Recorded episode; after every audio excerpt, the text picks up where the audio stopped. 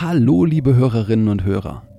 Jan und Chris, eure Wixpeditionäre, sind bald eure Wissensreisenden, denn das ist unser neuer Podcast. Schaut doch einfach mal vorbei. Ihr findet uns in eurer Podcast-App unter Wissensreisende und dann könnt ihr uns auch weiter zuhören und wir sehen uns sicher dort. Und jetzt viel Spaß mit der nächsten Folge Wixpedition.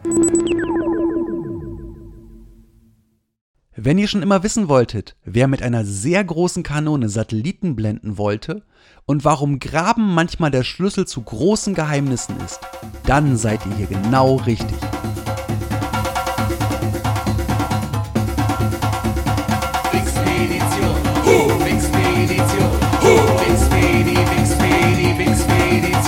Ah,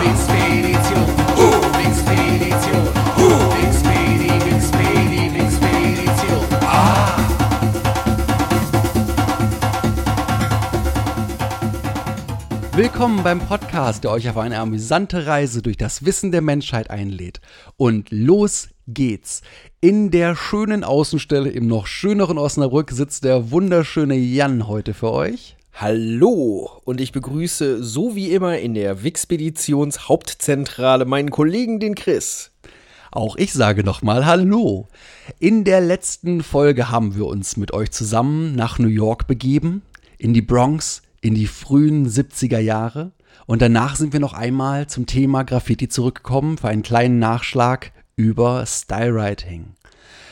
Von da aus, also von Grandmaster Flash aus, ging die Reise weiter über Barbados und über HARP, also das High Altitude Research Project. Und wohin es den Jan dann verschlagen hat, das erzählt er euch ganz einfach selbst.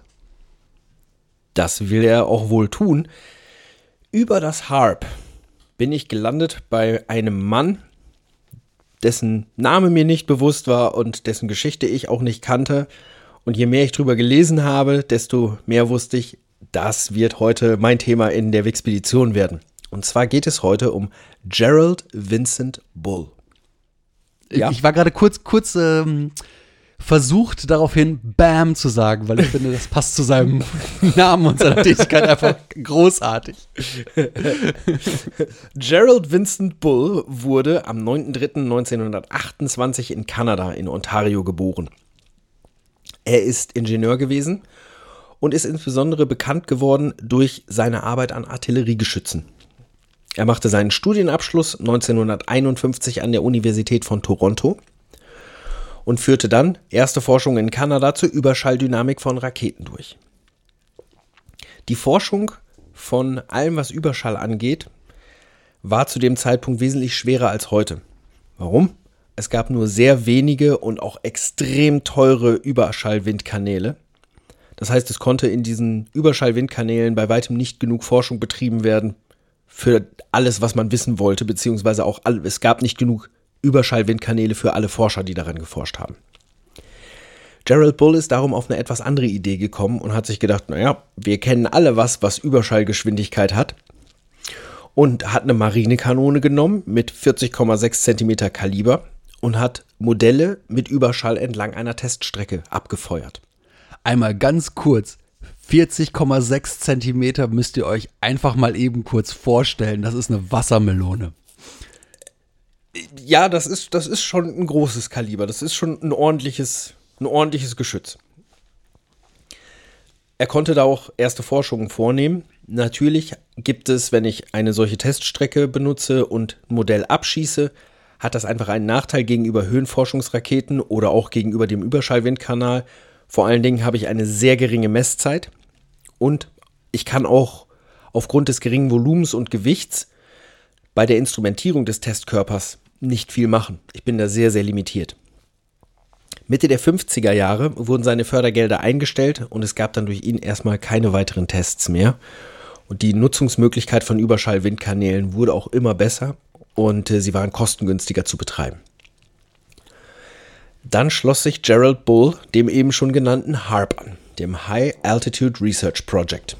Das war ein Projekt, um Satelliten mit riesigen Kanonen in den Orbit zu schießen. Das war das grundsätzliche Ziel des Projektes. Es wurde ein Testzentrum gebaut auf der Karibikinsel Barbados und es herrschte insbesondere zu Beginn dieser Versuche durchgehend Geldknappheit. Wir sprechen hier von den 60er Jahren, weil das richtig große Geld in dem Bereich der Forschung ging Richtung Werner von Braun, der an ballistischen Raketen geforscht hat. Ab 1960 wurden im Zuge des HARP Versuche mit ausgemusterten Marinekanonen durchgeführt. Auch wieder 40,6 Zentimeter. Die L-50 Mark VII der US Navy.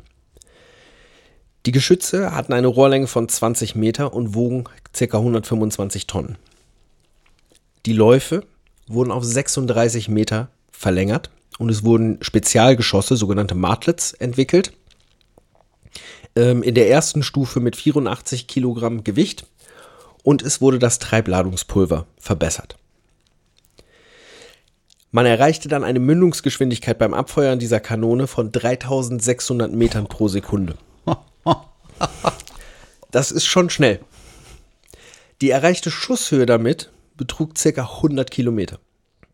So, das ist eine wahnsinnig große Steigerung der Geschützleistung gegenüber dem Original und das hat das Team von Harp mit nur 10 Millionen Dollar erreicht. Im Vergleich zur Raketenentwicklung nichts, gar nichts.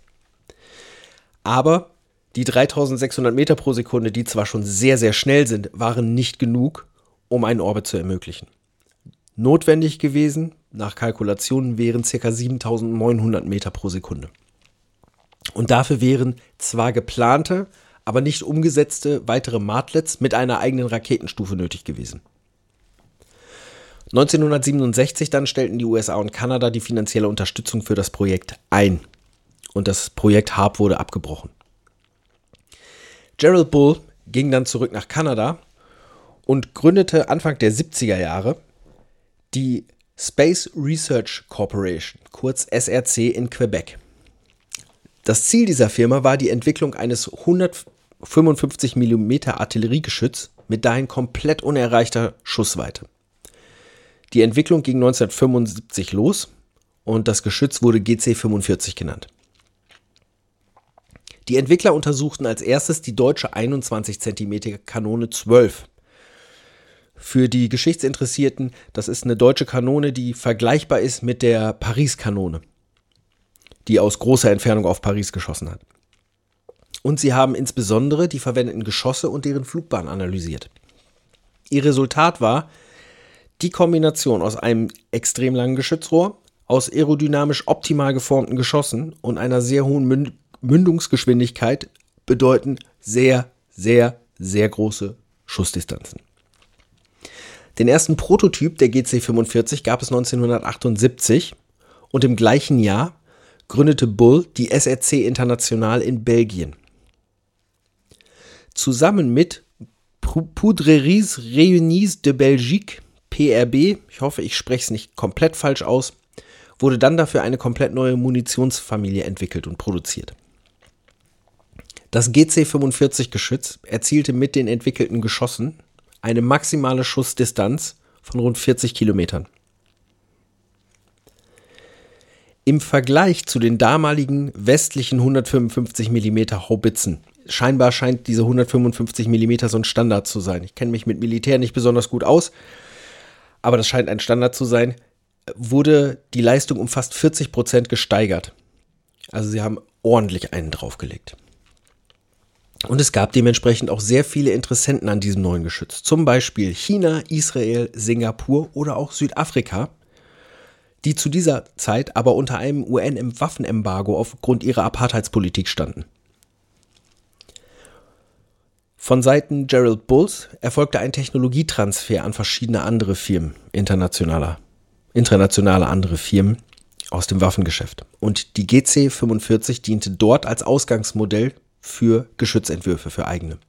Zum Beispiel die Soltam 845P aus Israel, die WAC 21 aus China, die FGH 15545 aus Spanien, die FH 88 aus Singapur, die T169 aus Taiwan oder die auch die M4684 aus Jugoslawien. Also es scheint erstmal ein gutes Geschütz gewesen zu sein, wenn so viele Länder auf Basis dieses Geschützes ihre eigene Entwicklung gemacht haben. Ich habe ja eben das UN-Waffenembargo erwähnt. das hat den Gerald Bull scheinbar nicht so richtig wirklich interessiert. Weil unter Umgehung dieses Waffenembargos entwickelte er für Südafrika die auf der GC-45 basierende Haubitze G5, die auch 1983 im Krieg gegen Angola zum Einsatz kam. Wegen Waffenschmuggels nach Südafrika wurde Bull 1980 zu sechs Monaten Haft durch ein Gericht in Vermont verurteilt. Ähm, seine Firma hatte nämlich auch eine Niederlassung in den USA, dementsprechend ist er da vor Gericht gekommen und SRC musste schließen. Die Produktion der GC45-Geschütze wurde dann zu Wöest, später hieß die Firma Noricum, in Österreich verlegt. Und dort wurden weitere Anpassungen vorgenommen und ähm, unter der Bezeichnung GHN 45 wurde das Geschütz gebaut und exportiert. Diese Geschütze, also GHN 45, wurden während des ersten Golfkriegs zusammen mit G5-Geschützen aus Südafrika an beide Kriegsparteien Iran und Irak geliefert. Und damit gab es den nächsten Skandal in der, im Umfeld von Gerald Bull, nämlich den sogenannten Noricum-Skandal in Österreich. Das wird vielleicht nochmal irgendwann ein Einzelthema werden, weil da gibt es auch einiges zu zu erzählen. Äh, lest es euch einfach mal durch. 1988 hat Bull dann Kontakt aufgenommen mit Hussein Kamel.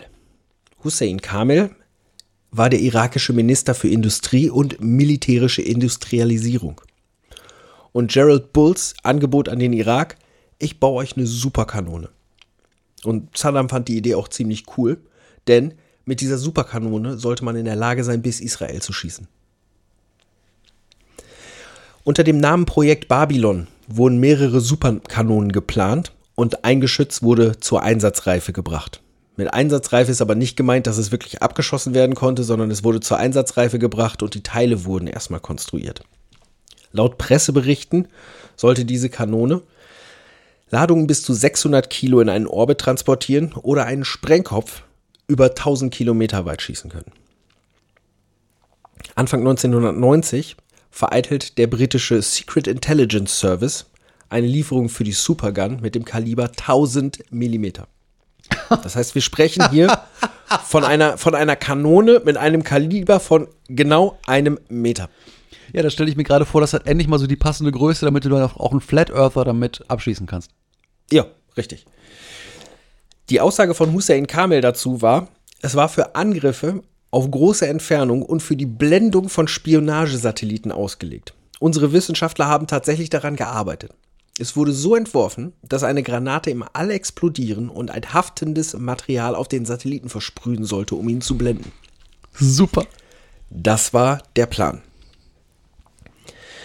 Am 22. März 1990 wird Gerald Bull vor seiner Wohnungstür in Brüssel mit fünf Schüssen in den Kopf und in den Rücken getötet.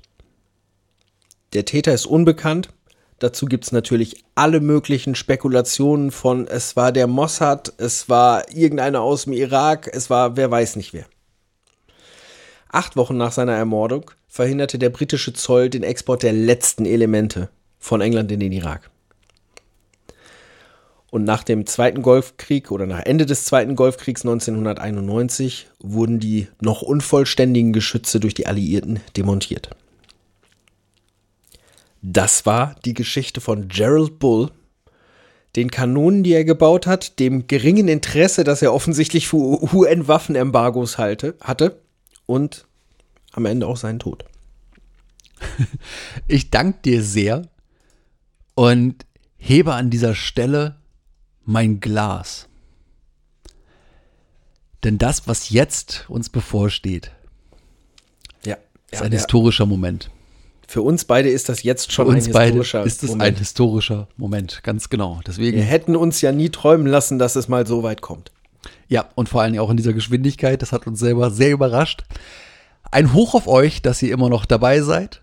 Und ein Hoch auf uns einmal, dass wir jetzt mit dieser Folge das 50. Thema der Wixpedition behandeln werden. Was gleichzeitig aber auch für euch heißt, die erste Hälfte der ersten Staffel ist durch. Und was das genau heißt, erzähle ich euch nach der kleinen Geschichte, die jetzt kommt. Denn unser 50. Thema bleibt einerseits bei dem gerade schon mehrfach angesprochenen SAS, aber auch bei dem in dieser Folge von dir angesprochenen und in der letzten Folge von dir angesprochenen kleinen südlichen Nachbarn von uns, an den ich auch einen Gruß rausgebe, nämlich Österreich. Es ist eine kleine Spionagegeschichte, die ich heute mit euch teilen möchte. Das Ganze nennt sich Operation Silver. Werden wir erschossen, wenn du das jetzt erzählst? Nein, wir werden nicht erschossen. Dann das ist ist alles super. Ihr könnt euch alle zurücklegen. Ihr könnt es uns gleich tun, ein kleines Gläslein erheben, einen tiefen Schluck nehmen. Prost. Super. Prost. Und mit uns nach Österreich reisen. Und zwar in das Österreich direkt nach dem Zweiten Weltkrieg.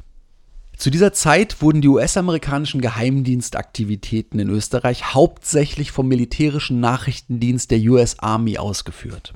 Der hieß CIC, Counterintelligence Corps.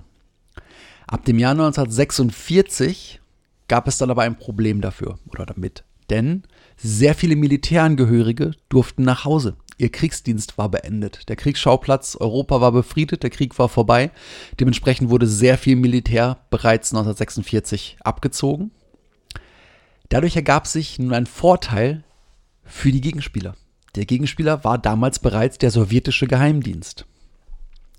Und das waren sogar drei Geheimdienste zu dem Zeitpunkt in Österreich, nämlich zum einen der MGB, das war die sowjetische Staatssicherheit, dann der MWD, das ist der Geheimdienst des sowjetischen Innenministeriums, und der GRU, das ist der sowjetische Militärgeheimdienst. Die USA haben dann relativ schnell diese Lage für gefährlich erklärt und setzten daraufhin ihren nagelneuen zivilen Geheimdienst ein, den vor kurzem gegründeten CIA. Denn zuvor war diese Position ausgefüllt worden vom OSS, vom Office of Strategic Services. Nun gab es die CIA und so wurde dann die CIA Austria personell massiv aufgestockt, um halt dieses Ungleichgewicht wieder auszugleichen. Das Hauptquartier des CIA Austria war im amerikanischen Sektor Wiens, denn Wien war nach dem Zweiten Weltkrieg genauso wie Berlin in vier Sektoren aufgeteilt. Ja, das ist so mal so ein Ding von, wir hier als deutsche Piefken wissen da gar nicht so viel drüber, dass es natürlich auch in, in Wien erstmal oder in Österreich insgesamt natürlich eine Nachkriegsgeschichte gab mit Besatzungsmächten. Aber gerade dort war es halt eben so, dass in Wien also noch vier Sektoren waren und ähm, dementsprechend auch das Ganze so behandelt werden musste. Die CIA wurde als diplomatisches Personal getarnt und nach dem kommunistischen Putsch in Prag im Februar 1948 wurden den USA plötzlich klar, dass ihre Aufklärungsarbeit absolut unzureichend war, denn sie hatten nichts davon im Vorfeld gewusst. Unterdessen war es den Briten erstmals gelungen, verschlüsselte Sowjetnachrichten zu entziffern.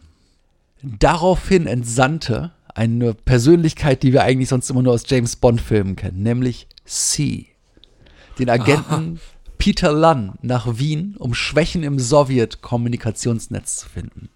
C, für alle, die nicht so Agenten-Metier bewandert sind, ist der SAS-Chef. Und das war in diesem Falle Stuart Menzies. Also da haben wir wieder den SAS, das hatte ich ja schon angekündigt.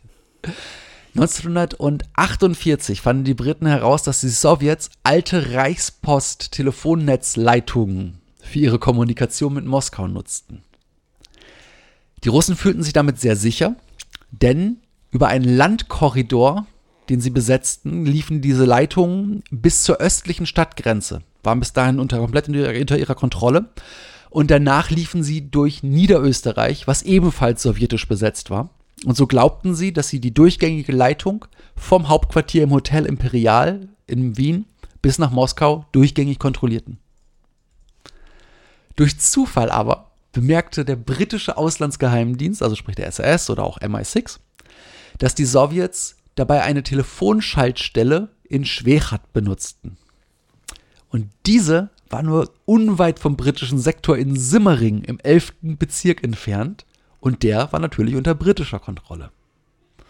Ja, es gibt äh, in der Wikipedia sehr schön zu sehen, ähm, wie die Sektoren aufgeteilt sind. Das war nämlich gar nicht so, so kuchenförmig wie in Berlin, sondern äh, das war schon ein bisschen, bisschen verteilter, aber da kann man ganz genau sehen, wie, wie dieser elfte Bezirk halt an der Stadtgrenze von, von Wien liegt und äh, quasi zwischen dem sowjetischen Bereich liegt. Jedenfalls haben sie rausgefunden, alles klar, die Leitung läuft da relativ nah an unserem Territorium entlang, nämlich gerade mal 21 Meter entfernt vom britischen Sektor.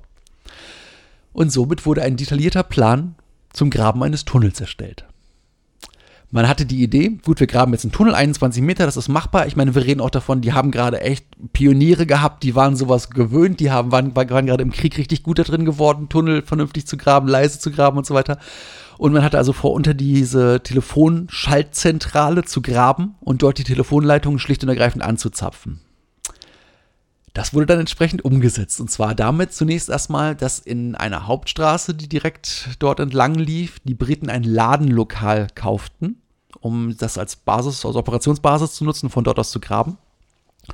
Und außerdem noch ein Wohnhaus, was dann hinterher den Ein- und Ausstieg des Tunnels beinhalten sollte. Dieses Ladengeschäft brauchte natürlich eine Tarnung. Und britisch sollte diese Tarnung sein. Denn Sie eröffneten ein Geschäft für britische Tweetstoffe. Ich hätte jetzt gedacht, sie verkaufen Gin. Nein, nein, in dem Falle waren es britische Tweetstoffe. Das Spannende dabei ist, dieses Geschäft lief so gut, dass es so zu einem der beliebtesten Anlaufpunkte der Wiener wurde und sogar einen richtig guten Gewinn abwarf. Diese Tunnelgrabaktion bekam von den Briten den Namen Operation Lord. Und noch 1949 wurde dann der Tunnel tatsächlich wie geplant fertiggestellt. Man hat das vernünftig angezapft und die Abhöraktion konnte starten.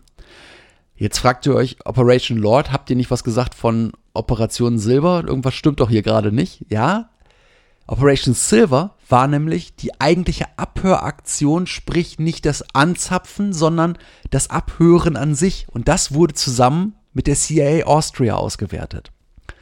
Und bei der CIA wiederum lief die Aktion unter dem Namen Operation Silver und so ging sie in die Geschichte ein. Okay. Ja, also deswegen gibt es diese zwei Bezeichnungen und Operation Lord bezeichnet im Prinzip erstmal die Planung und Durchführung des Anzapfens an sich, also des physischen mhm. Anzapfens.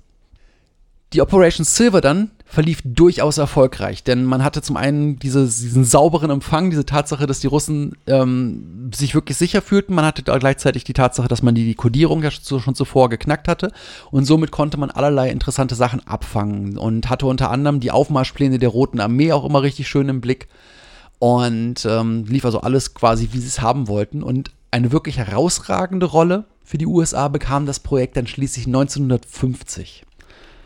Was geschah 1950? Der Koreakrieg brach aus. Der Koreakrieg ah. war einer der Stellvertreterkriege, die in Asien geführt wurden nach dem Zweiten Weltkrieg, wo dann letztendlich immer die USA wiederum mit der Sowjetunion eigentlich den Krieg geführt haben, aber über Stellvertreter. Und ähm, die USA hatten nur jetzt abzuwägen, inwieweit sie die Sowjets in diesem Konflikt reizen konnten, ohne dass es zu einer Ausweitung des Krieges letztendlich führen würde. Denn sie hatten immer Angst, dass das Ganze natürlich auch irgendwann in einen heißen Krieg gehen konnte. Schließlich sind wir gerade erstmal, was den europäischen Kriegsschauplatz angeht, fünf Jahre nach dem Zweiten Weltkrieg. Das heißt, da ist noch massiv mhm. Militär letztendlich. Es wäre kein Problem gewesen, den Krieg wieder einzuschalten oder halt eben neu zu beginnen. Und für die USA war der Krieg ja auch äh, noch wesentlich länger im Pazifik. Dementsprechend, wir mhm. sind immer noch in den Ausläufern. Das läuft alles fließend über. Und dementsprechend war es für die USA absolut wichtig, eine gute Einschätzung zu haben, wie sie sich entsprechend dort engagieren konnten. Und ähm, durch die Informationen aus Wien konnten sie das sicherstellen, dass es, dass es diese Ausweitung nicht geben sollte, denn die Sowjets haben in mehreren Kommuniqués ähm, klar letztendlich äh, zu verstehen gegeben, sich gegenseitig, dass, dass die Sowjets auf gar keinen Fall den Konflikt nach Europa tragen wollten. Was auch einfach daran lag, dass sie auch schlicht und ergreifend nicht daran interessiert waren, jetzt sofort wieder einen großen Krieg loszubrechen, denn auch sie hatten fürchterliche Verluste im Zweiten Weltkrieg hinnehmen müssen und lagen entsprechend auch am Boden. So, das hatte natürlich auch die Auswirkung, dass die USA daraufhin massiv ihr Engagement in Korea verstärkten und dort entsprechend für Leid sorgten. Mhm. Die Operation Silber oder Silver lief natürlich noch eine ganze Zeit weiter, fand dann aber 1952 schließlich ihr Ende.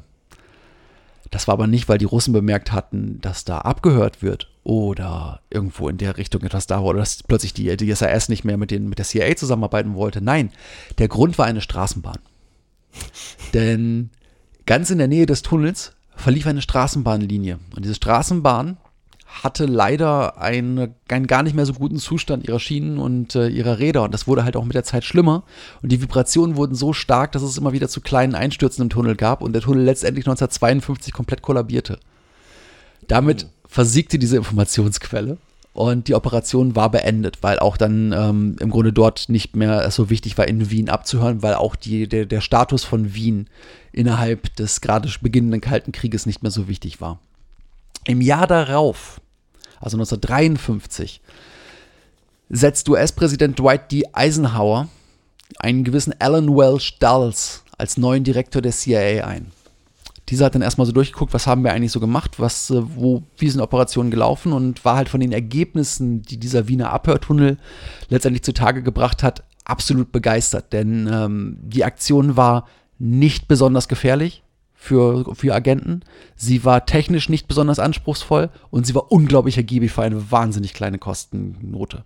Ja, und er hat dann die Idee gehabt, denselben Trick nochmal zu machen.